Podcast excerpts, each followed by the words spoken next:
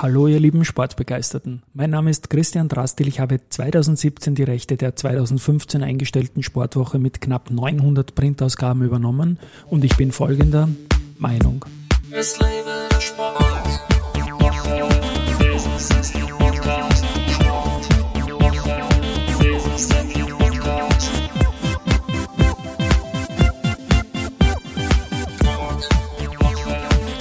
willkommen zum Sportwoche Business Athlete Podcast und mein heutiger Gast ist Nick Berger. Er ist Europameister 2003 im Beachvolleyball und seit Sommer diesen Jahres Geschäftsführer der Kader. Kader bedeutet Karriere danach oder duale Karriere im Spitzensport. Servus Nick, bei mir ja. im Studio. Hallo Christi. Servus. Wir haben dich heute auch mit dem Business Athlete Award ausgezeichnet. Das steht für ehemalige Spitzensportler, die jetzt in der Wirtschaft erfolgreich sind und du bist so ein Paradebeispiel dafür. Und auch Kader, Karriere danach, äh, ist so ein Punkt, der ganz, ganz ähnlich ansetzt. Du hast auch duale Karriere gesagt, also solange man auch noch aktiv ist, begleitet ihr, aber dazu komme ich später. Ich beginne eigentlich wie immer dann mit der sportlichen Karriere und das ist bei dir Volleyball und Beachvolleyball. 1986 ist es in der Halle losgegangen. Wie bist du dazu gekommen? Sehr groß warst du, nehme ich an, schon in der Schule. Ne? Also körperlich, körperlich schon. Nein, es war eher ein bisschen untypisch. Es war eben kein Sportgymnasium oder so. Ich war im musischen Gymnasium in Salzburg und eigentlich klassisch, der Turnlehrer hat Volleyball gespielt, was eher selten war. Ähm, ja, und der hat gesagt, da gibt es einen Verein und schau hin und das war dann äh, in Salzburg der ASV. Salzburg und das wurde dann ASV Paris Lodron, eine Spielgemeinschaft und dann sind so Ambitionen kommen, wie ich 15, 16 war, also begonnen mit 11, 12 und dann ging es in Richtung von der zweiten Liga vielleicht aufsteigen wollen und, und dann kann man irgendwie davon von Leistungssport sprechen. Du hast schon sehr jung begonnen, also noch während der Schulzeit, ne? weil 86 war meine Matura und du bist schon viel jünger. Ja, so viel jünger ja. bin ich nicht. Nein, ja, genau, also ja. wenn das stimmt mit 86, das kann schon sein, da war ich im 12. Das stand bei Wikipedia. Genau. Nein, nein, passt gut. Ja, ich habe in der, in der Unterstufe quasi begonnen und mit Oberstufe wurde es dann ernst. Mit Oberstufe wurde es ernst, ja. Und zwischenzeitlich, also wir sprechen da von der Halle. Beachvolleyball ist erst später gekommen. Genau. Und du warst ja auf Hawaii dann studieren. Hat genau. das irgendwie eine Inspiration fürs Beachvolleyball mitgenommen? Ja, ja, das war eigentlich der Hauptgrund. Ähm, also Hawaii, das Studium war Hallenvolleyball. Ja. Da bin ich über, eigentlich über sportliche Leistungen zum äh, Sportstipendium gekommen, weil, wie wir wissen, die Universitäten in Amerika relativ kostspielig sind. Und ähm, ja, du. Ähm, na, und bin, die Hawaiianer rufen uns an und sagen, hey, cool. Ja. ja, mit denen bin ich wieder in Kontakt. Ja, ähm, na, und auf alle Fälle bin ich mit Hallenvolleyball rübergegangen, war schon spannend. Ich, ich erwähne es, ich glaube, letzte Woche habe ich es wieder erwähnt, 1993 und in den Physio, in den Training Room, also quasi in die Physio, die universitätseigene Physio. Ich kenne sie außer wahrscheinlich bei einem Getränkehersteller aus Salzburg oder sonst irgendwo findet man solche Themen nicht. Also die waren so weit vorne und so professionell und das habe ich erleben dürfen, aber am Wochenende, wie gesagt, war Zeit in Waikiki zu spielen und da haben wir mit Beachvolleyball angefangen. Und das hat dich dann, nehme ich an, nicht mehr losgelassen, obwohl du nebenbei, also 93 steht auch wieder Wikipedia, war dann dein Einstieg, das hast du jetzt auch gesagt gerade. Und bis 1999 hatten wir eine Heim-Europameisterschaft in Österreich. Hast du noch im größeren Team in der Halle gespielt, ja? Genau, also ich war bei Donaukraft in Wien. Mhm. Also ich bin eigentlich von Salzburg eben als Vizemeister nach Hawaii gegangen und das einzige Mal, wo Salzburg gewonnen hat, war in meiner Abwesenheit. Ich bin dann nach Wien studieren gegangen, somit bin ich wieder zum Vizemeister gekommen. Ja. Also am Anfang irgendwie unglücklich. Und dann haben wir aber viermal den Cup und die Meisterschaft geholt mit, mit Wien, also mit Donaukraft. Und genau, und da im Sommer aber schon ganz normal begonnen, äh, auch Beachvolleyball zu spielen. Jetzt springe ich ein bisschen. Die Herren Clemens Doppler oder Oliver Stamm kommen in deiner Karriere natürlich ganz bedeutend vor, weil er Beachvolleyball im Duo gespielt hat. Welche Rolle haben die in der Halle gespielt früher? Ich weiß das gar nicht. Na, waren beide äh, durchaus im Nationalteam. Äh, mhm. Oliver war ein Mittelblocker. Okay. Ähm, ein bisschen vor meiner Zeit, also wir haben uns minimal überschnitten, ähm, aber Oliver ist dann relativ schnell professionell äh, auf den Beach gewechselt. Und der Clemens war wie bei mir, aber nach mir, also so nach mir noch glaube jetzt auch mit Donaukraft unterwegs. Mhm. Und ich habe ihn dann rausgelöst. Also ich habe, nachdem ich mit dem Oliver aufgehört habe, 2001, ähm, quasi ja. gefragt, ob er mit uns spielen will, oder mit mir spielen will, oder mit meinem damaligen Trainer Marco Solustri und mit mir. Und dann ist der Clemens auch auf den Strand gekommen. Und der Clemens ist dann auf den Strand gekommen und ihr habt 2003 den Europameistertitel gemeinsam erreicht. Wie war denn da der Turnierverlauf damals? War das eine knappe Geschichte? War, wie groß wart ihr Außenseiter oder wart ihr sogar die Favoriten? Ich gebe zu, ich weiß es nicht mehr genau. Na, Favoriten nicht. Wir haben gut gespielt. Wir waren, ich hätte jetzt ein bisschen gesagt, so ein Außenseiter-Chance für eine Medaille, mhm. ähm, weil wir schon fünfte Plätze ab und an vierter auf der Welttour gewesen ähm, äh, waren. Und war sehr guter Verlauf. Also es war extrem heiß in, in Antalya. Na, oder doch, also in der Türkei.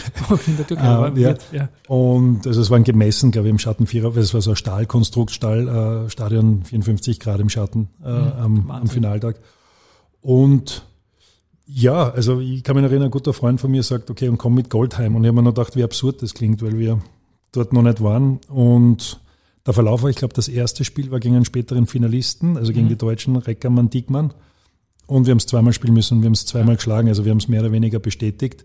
Es war auch insofern ganz spannend, weil im dritten Satz waren wir schon 7, 13 hinten. Also der, wenn der Satz mhm. bis 15 geht, weiß man, dass Dann, an und für sich die Deutschen noch zwei Bälle brauchen und normal müssen sie das machen.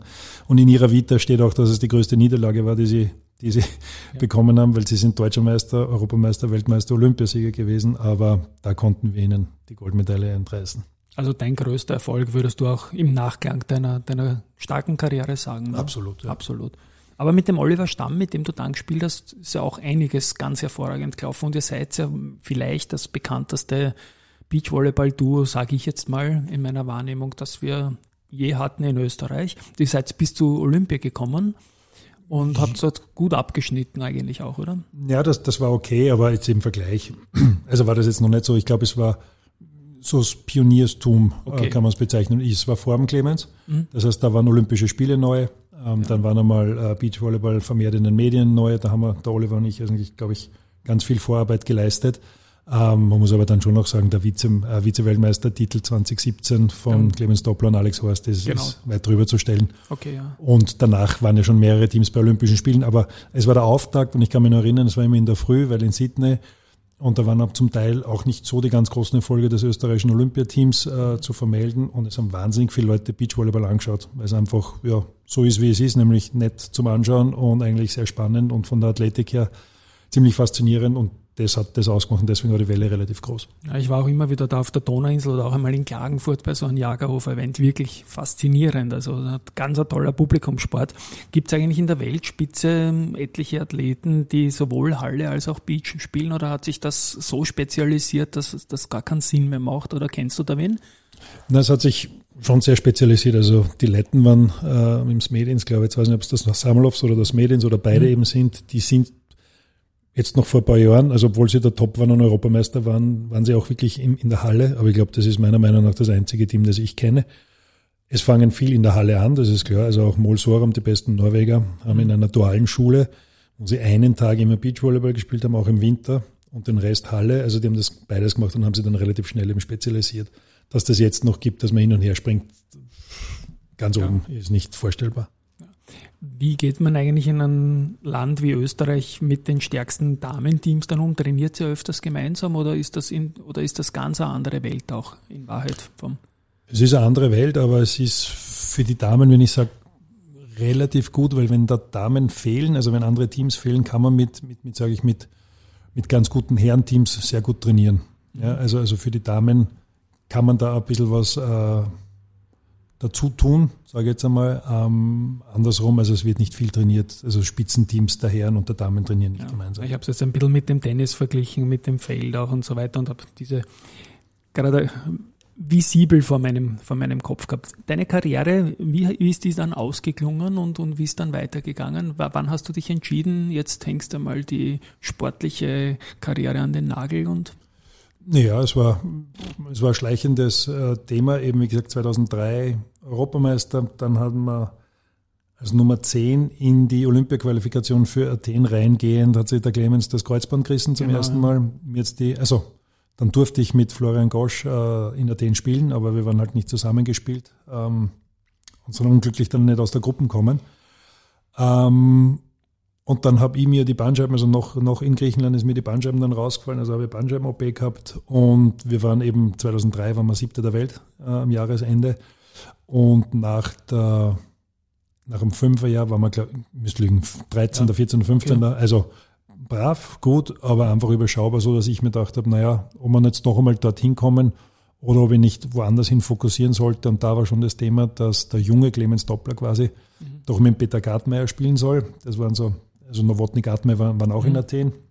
Und dass wir gesagt haben, die alten Deppen, sprich Robert Nowotny und, und ich, wir übernehmen die Jungen, äh, mhm. wir machen die Presse für sie, wir machen die Sponsorarbeit, also wir managen sie wirklich rundum, spielen selber noch etwas weiter, aber semi-professionell.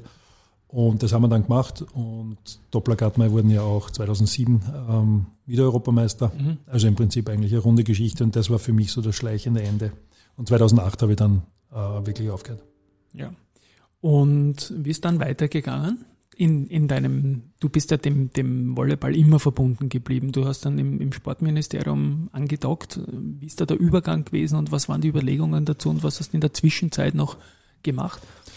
Naja, also das eine war, ich habe das Wirtschaftsstudium fertig gemacht. Mhm. Also ich war schon ein eher lang Studierender, aber das war für mich auch bewusst, weil wenn ich halt fertig studiere, erstens wäre es mit dem Training nicht ausgegangen und dann ja. jahrelang nichts zu tun, ist ja mhm. wieder schlecht. Oder danach äh, zu studieren, das war mir auch zu, nein, also zu abgetrennt. Es war für mich okay, beides zu tun. Habe fertig studiert auf der WU, ähm, habe dann eben Athletenmanager gemacht. Also ich habe dieses 360-Grad-Thema Sponsoring oder, oder auch Sportpolitik in Österreich ganz stark mitbekommen, weil zum Anfang habe ich auf die, auf die Sponsoren geschaut und bin eben mit der Privatwirtschaft in Kontakt getreten, um Sponsoren zu erreichen. Und das war zu einem Zeitpunkt, wo eben Klagenfurt und so weiter Beachvolleyball mhm. wirklich ähm, sehr gut funktioniert hat, vor allem sponsortechnisch. Habe dann für die Teams, die ich äh, gemanagt habe, selber gemacht. Ich habe den Lupo Baischer Vize-Olympiasieg im Judo habe ich gemanagt. Ich habe den Clemens dann mit Matthias Melitzer, wo es noch einmal Vize-Europameister wurden, ähm, weiter gemanagt. Und so wusste ich von meiner Art und von der Art des Managements, wo man halt Förderungen aufstellen muss, wo man sich äh, für Sponsoren ähm, versuchen kann. Und war dann im Sportmagazin. Mhm. Also eigentlich dann war ich auf der Unternehmensseite, aber auch im Verkauf so quasi, wie können wir vielleicht mit neuen Ideen Sportthemen oder auch das Sportmagazinsthema ähm, präsentieren, dass das sinnvoll war. Da haben wir Kooperationen, relativ lässige Kooperationen ähm, zusammengebracht in der Privatwirtschaft. Und dann war ich eben ähm, zum ersten Mal in einem Sportkabinett von einem äh, Sportminister von Gerald Klug damals 2014 mhm. bis 16 und war eben auf der anderen Seite. Also dann kamen die Anfragen an uns und wir mussten entscheiden oder eben schauen, wo, äh, wo Gelder im österreichischen Sport äh, verfügbar gemacht werden oder wo wir halt äh, investieren können, wo wir glauben, dass es dem österreichischen Sport, sei es in der Spitze oder in der Breite, gut tut. Mhm. Dann war ich äh, Sportdirektor im Volleyballverband, also da bin ich wieder zurück quasi dorthin gegangen. Dort habe ich mich wieder mit dem Sportministerium auseinandersetzen müssen, damit das Programm funktioniert. Jetzt am Schluss war ich noch einmal zwei Jahre beim Vizekanzler äh, und Sportminister Kogler, eben mit derselben Thematik, äh, Sport in Österreich ähm, zu präsentieren. Und ja, und dann hat sie eben, wie gesagt, äh, das ergeben, dass die Roswitha Stadlober genau. jetzt noch bei uns ist, 16 äh, Stunden bis im Sommer 23 sich dann verabschieden wird in die Pension. Und äh, es wurde ausgeschrieben. Und mhm. da kommen wir vielleicht dann eben später oder jetzt dann ja, eh dazu. Kommen wir, das, da, genau. Ich muss noch einhaken kurz beim Sportmagazin, also die Schwester eigentlich von der Sportwoche. Ich habe ja nur quasi nach der Einstellung die, die Inhalte, Patent und so weiter und Archiv gekauft, aber habe nie für die Sportwoche gearbeitet, habe aber beide Magazine geliebt, als, als Leser natürlich vor allem. Und da waren wir irgendwie Kollegen in der Styria vielleicht damals in der Zeit, ne? wo du beim Sportmagazin warst. Ich gut. wusste das gar nicht, aber es wird wohl irgendwie ja, so sein über, ich, über ja, die haben ja hunderte Produkte gehabt und. Nein, ich war schon Sportwoche, Sportmagazin und Wiener. Ich ja. überlege noch, welche Jahre. Das war vor vor klug, na klar, das war zwölf ja. bis 14. Ja, ich bin zwölf so. weg, da war ich ah, selbstständig. Ja, das hat sich genau so überschnitten, genau. Und wir sind jetzt schon gelandet bei, bei Kader, also du bist Geschäftsführer seit Juli, hast du gesagt, ja. Ähm, Kader ist quasi gemeinnützig, wird gespeist vom Sportministerium, vom AMS. Und erzähl mal ganz kurz, was macht Kader und wo setzt Kader an und bei welchen Sportlerinnen und Sportlern? Ja, also Kader ist ich glaube, mit der dualen Karriere bringt man es relativ gut äh, am Punkt. Ähm, es gibt zwei Szenarien, die wir nicht haben wollen. Das eine ist, ähm, mit 18 entscheiden sich die Jungathleten, der Jungathlet, eigentlich, ich habe keine Zukunft im Sport, ich kann nichts verdienen, äh, es geht sich beides nichts aus, mir ist es zu anstrengend, also lasse ich den Sport und nicht gearbeiten oder studieren, dann verlieren wir sie. Wir haben zum Teil Dropout-Raten in manchen Sportarten, vor allem bei den Mädels bei 80 Prozent, wenn es eben in Richtung Berufsbildung geht. Die andere Geschichte ist, man bleibt im Sport und macht es leidenschaftlich professionell bis 35 oder so, kommt dann raus und man sieht, wo sind die Versicherungsjahre geblieben, ähm, wo ist er Geld geblieben, wo ist die, wo ist die Ausbildung geblieben und Unternehmen werden sagen, es ist zwar recht schön, dass ihr Sport gemacht habt, aber es bringt mir nichts, ich brauche eine Fachkraft. Äh, und wo ist quasi die Fachkraft äh, bei dir? Wenn du jetzt Ballsportler bist, ja, das kann es nicht gewesen sein. Muss ich kurz einhaken, habt ihr Erfahrungen da, wo die Dropout-Raten besonders groß sind, in welchen Sportarten? Habt ihr euch das angeschaut? Das würde mich jetzt total interessieren, nämlich. Haben wir uns also sporttechnisch jetzt nicht ja. angeschaut, weil es ja. wirklich eher Agenda-Thema ist okay. und ein Thema des ich möchte was im Beruf machen und dann lasse ich den Sport ziemlich egal, was ich gemacht habe. Also wir wissen, zwei Prozent sorgen aus. Die Dominik Teams, Marcel Hirschers, ähm, gibt es halt nicht viel. Und demnach gibt es eben die, die sich einen Kopf machen, äh, steigen früher aus und die, die sich wenig Kopf machen, da haben wir vielleicht noch Spaß, dass wir Medaillen feiern können und so weiter, aber die haben es danach nicht rasend leicht mitunter. Und da wollen wir aber, oder jetzt Kader ansetzen, dass wir schon vorab, also bevor sie äh, entweder die höhere Schule ähm, beendet haben oder Sekundarstufe 2 mit, mit, mit der Oberstufe, dass wir einfach sagen, hast du eine Idee, was du eigentlich machen willst, wie kann das ausschauen? Mhm. Und jetzt, wie das funktioniert oder was wir stützen, also zum einen muss man bei der KADA, also KADA mit A bei uns, KDR-Mitglied sein, also man muss halt okay. halt schon sage auch nicht zu verwechseln mit NADA auch, mit der auch Anti-Doping. Nicht mit NADA, ne? genau. Dopen alle nicht, ja, aber genau. eben auch nicht mit der NADA. Nein, aber also man muss Kaderstatus haben. Das heißt, ja. man muss schon wirklich also im eigenen Verband einen Spitzensportstatus haben. Ähm, der ist leicht überprüfbar, das ist aber auch nicht, das können nur die Top 3 sein. Also ich sage jetzt in einem Ballsport-Thema, zweite Liga ist für uns Spitzensport, weil da äh, intensives Training dahinter steckt. Wieder Zwischenfrage, ist Fußball überhaupt ein Thema oder gar nicht? Komme ich, komm, okay. komm ich darauf zu sprechen, ja, ja ist ein Thema. Ähm, und da gibt es sportliche Kriterien. Und dann gibt es eben jetzt drei, drei Themen, mehr oder weniger die Kader seit, äh, seit auch Gründung 2010, also mit aufbauend. Elf kam das SLS, aber dazu komme ich jetzt noch. Das eine ist nämlich die Berufsreifeprüfung. Mhm. Das heißt, es sind Themen, wo die Handelsschule, Handelssportschulen entweder nicht mehr so hip sind, weil die, weil die Eltern sagen, naja, Handelsschule, mein Bub, meine Tochter muss schon woanders hingehen. Man aber gerade zum Beispiel beim Skifahren, weil man so viel fehlt, ähm, das einfach nicht zusammenbringt. Äh, da gibt's ähm, von uns initiiert und natürlich die Prüfung wird staatlich abgenommen, aber es gibt die Kursvorbereitung für die Berufsreifeprüfung und wir sagen einfach den Eltern äh, oder auch den Athletinnen, hurcht's zu, es ist nicht schlecht, ihr macht die Handelsschule und wir sagen euch jetzt schon mit einer relativ hohen Quote des Erfolgs, kommt ihr dann zu uns, ihr werdet vorbereitet, es sind nur andere Athleten in den Kursen, wir richten euch zeitlich nach dem, wie ihr das machen könnt. Bei den Skifahrerinnen ist natürlich klar, dass es im Sommer geblockt ist. Dann macht sie die Prüfungen und ihr könnt alle studieren, was ihr wollt. Ja, also wir haben eine sehr hohe Erfolgsquote, äh, was die Prüfungen betrifft und auch die Zufriedenheit ist eine, ist eine sehr hohe. Das ist, das ist ein Steckenpferd, das die Kader betreut. Das zweite ist Studium Leistungssport. Und jetzt möchte ich nicht zu sehr aus, ausholen, aber im Prinzip, es beginnt mit einer Laufbahnberatung. Das ist SLS dann. Das ne? ist SLS. Ja, mit, dem, mit dem Erstgespräch, na weißt eigentlich, was du machen willst. Und dann gibt es ja schon ganz verschiedene Zugänge. Die einen wissen, dass sie zumindest studieren wollen, zumindest vielleicht in eine Richtung. Und dann geht man darauf ein. Aber ganz am Anfang ist es, weißt du überhaupt, was es da draußen gibt? Was, wo siehst du dich im, im Leistungs- und Spitzensport? Wo siehst du dich vom Wunsch? Also wenn du dir sagen kannst, wünsch dir was, wo möchtest du sein? Und von diesem Erstgespräch, ich war jetzt bei, bei Erstgesprächen dabei, der hat so einen Bachelor gemacht, ein super, super Athlet, also erste Liga, wirklich gut unterwegs. Und er hat gewusst, dass er weiter studieren möchte und er hat gewusst, dass er weiter studieren möchte. Das ist aber sicher noch nicht, der, über den wir gerade reden. Ne? Mein ehemaliger Handballer. Okay. Und in diesem Erstgespräch haben wir ihm vorgestellt, dass es, da gibt es ein Masterstudium, das modular aufgebaut ist, wo du relativ frei Sachen machen kannst. Die Richtung war ihm klar. Das hat er aber nicht gekannt und während des Erstgesprächs hat er sich angemeldet für das Studium und geht jetzt raus, ob er die Kader danach noch einmal brauchen wird ja. oder nicht, sei dahingestellt. Aber es ist, das war für mich so ein kleiner Erfolg. Okay, er hat es nicht gewusst, jetzt war es und er war überzeugt davon und tut's. Dann gibt es natürlich die Themen mit Anwesenheitspflichten auf Universitäten. Also wenn wir jetzt wirklich sagen, wir studieren, dann helfen wir mit Institutionen. Sie sind alle oder relativ autonom, das macht es schwierig, ja, und es ist eine Freiwilligkeit, das einfach mühsam ist, aber das sind halt viele Kilometer und ich würde nicht sagen leere Kilometer.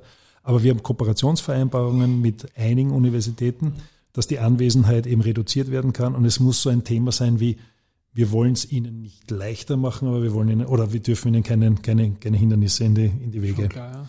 Und da gibt es weniger Anwesenheit, da gibt es dieses und jenes. Wir probieren zum Teil, wenn es Prüfungen äh, nicht schaffen, dass man da irgendwas äh, macht. Also es sind wirklich dann ganz spezielle, individuelle äh, Probleme, wo wir uns mit den Kooperationspersonen in den Universitäten dann matchen und wir das übernehmen für die Athletin. Und es wird auch für immer mehr Unternehmen spannend. Ich habe, glaube ich, heuer von einer Kooperation, ich glaube, das war noch vor deiner Zeit, das war noch Meißnitzer Stadlober mit Swiss Life Select Österreich was gelesen, da ist der Alex auch dabei, der Antonic.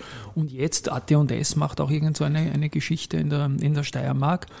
Ja, und du hast mir auch erzählt von deinen Kindern, von der Lia und vom Tim. Die haben vielleicht mit. Ganz kurz noch. Ja, äh, gerne, gerne. Weil wir gesagt haben Fußball, ja? Ja, Fußball, sorry, habe ich mich selbst überholt. Nein, nein ja. kein Problem. Es gibt VDF-Camps, also es sind einfach ja. Fußballer, die, die zurzeit, äh, das ist von der Gewerkschaft des ÖFB, die keinen Verein haben, die werden professionell trainiert. Also Gast und so, oder? Ist das? Ja, weil einfach stark, weil man sie nicht fallen lässt und eben, mhm. weil wenn man ein halbes Jahr nicht trainiert oder nicht professionell trainieren kann, wird man sich sehr schwer tun, einen neuen ähm, einen neuen Verein zu finden.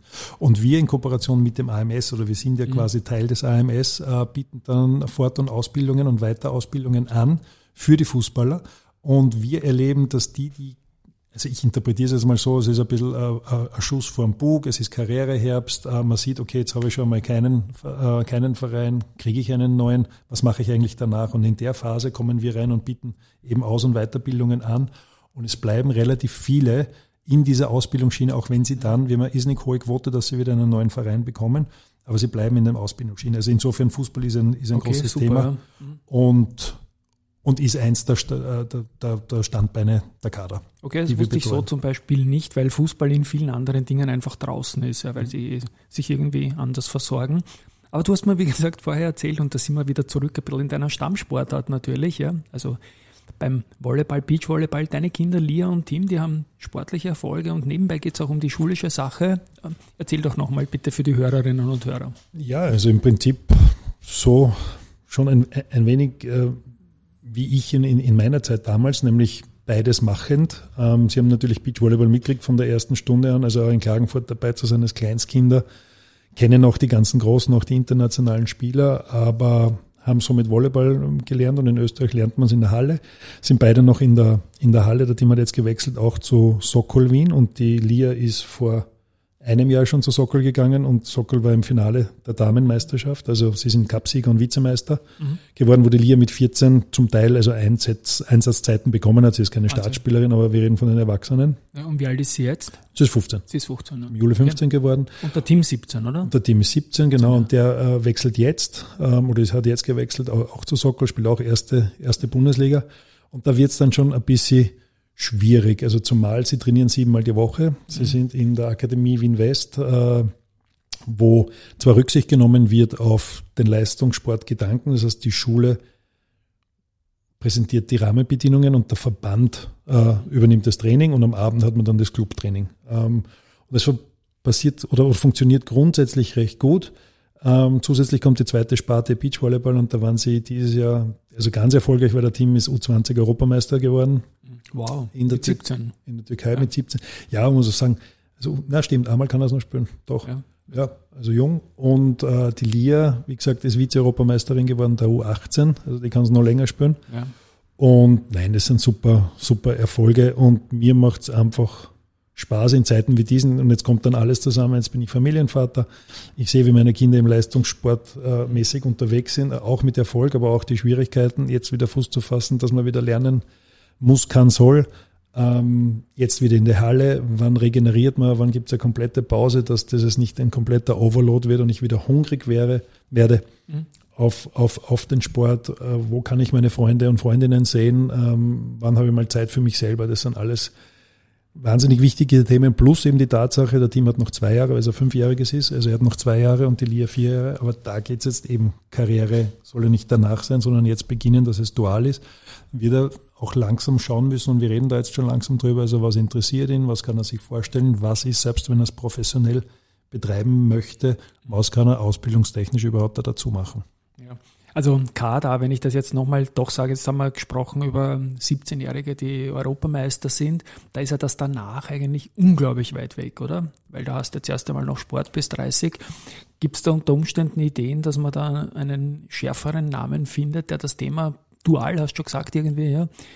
Aber ja. Klar, also, also ja. der Name ist nicht ganz passend, weil wir kümmern uns auch um die Karriere danach, aber oftmals, wenn die Karriere danach ist, hat er vielleicht schon das Problem. Und wir wollen ja, das Problem, wollten wir, wollen wir ja vermeiden, dass er eben kein Problem hat und trotzdem den Spitzensport machen kann oder sie. Und insofern, ja, man muss früher ansetzen, ist ganz klar. Also ich finde das unglaublich wichtig, dass man mit so jungen Leuten schon spricht. Das Stichwort Dropout ist natürlich schade. Sehr, sehr viele Talente gehen da sicher verloren und einfach, wenn die wissen, dass es euch da gibt und dass da Möglichkeiten gibt, ist das schon eine spannende Geschichte. Ja. Was steht heuer noch an bei der Kader? Naja, also wir sind jetzt, also wir haben, ähm, wir haben ein Head Office und wir haben externe Laufbahnberater. Das heißt, in jedem Bundesland sind äh, geschultes Personal vor Ort, die eben genau das, nämlich jetzt gerade im September, Oktober mit den Wiedereinsteigern oder halt äh, den Studentinnen und Studenten arbeiten. Die Berufsreife ähm, fängt ebenso wieder an. Das heißt, das ist schon auch so saisonal, so ähnlich wie es eben auf der Universität ist. Ähm, und wir werden jetzt, wir sind gerade in Budgetverhandlungen für das Jahr 23, 24 und da, wenn da mal Klarheit ist, quasi, wo wir stehen. Es gibt ein paar Zugänge, die ich anders, äh, nicht, nicht, nicht anders oder zusätzlich machen, machen will. Also ich denke mir zum Beispiel, dass eine, eine Fachverbandsoffensive ganz wichtig ist. Das heißt, mhm. auch Fachverbände zum Teil wissen nicht genau, was wir machen. Und somit können es den Athletinnen und Athleten nicht, nicht wirklich helfen. Und dann haben wir genau alle dasselbe Problem, dass sie vielleicht rausgehen äh, aus dem Sport. Dann hat vor allem der Fachverband ein Riesenproblem. Und wenn wir das aufhalten können ja, und wir eine intensivere Kooperation mit ihnen machen, dass sie einfach wissen, nein, nein, du brauchst nicht raus aus dem Sport, weil da gibt es was, wo man beides machen kann, sowohl die Ausbildung als auch weiter den Spitzensport, dann haben wir alle gewonnen. Und ich, das ist gewollt, das ist gewünscht und da werden wir sicher ansetzen und das wird, das wird vermehrt passieren. Lieber Nick, dann sage ich vielen lieben Dank, dass du vorbeigekommen bist bei mir im Studio. Also es war Lernstunde für mich über die Kader. Natürlich Freude über deine Karriere zu sprechen. Herzliche Gratulation zum Business Athlete Award. Nicht nur was deine eigenen Kinder betrifft, sondern auch deine berufliche Tätigkeit. Glaube ich, werden da aus deinem Umfeld noch weitere Business Athletes kommen. Vielen lieben Dank an der Stelle auch ciao an die Hörerinnen und Hörer und bis zum nächsten Mal. Baba. Ja, danke schön. Und wie gesagt, Spitzensportlerinnen und Spitzensportler da draußen auf kader.co.at erfahrt ihr alles über die duale Karriere. Werde ich in den Shownotes verlinken. Baba.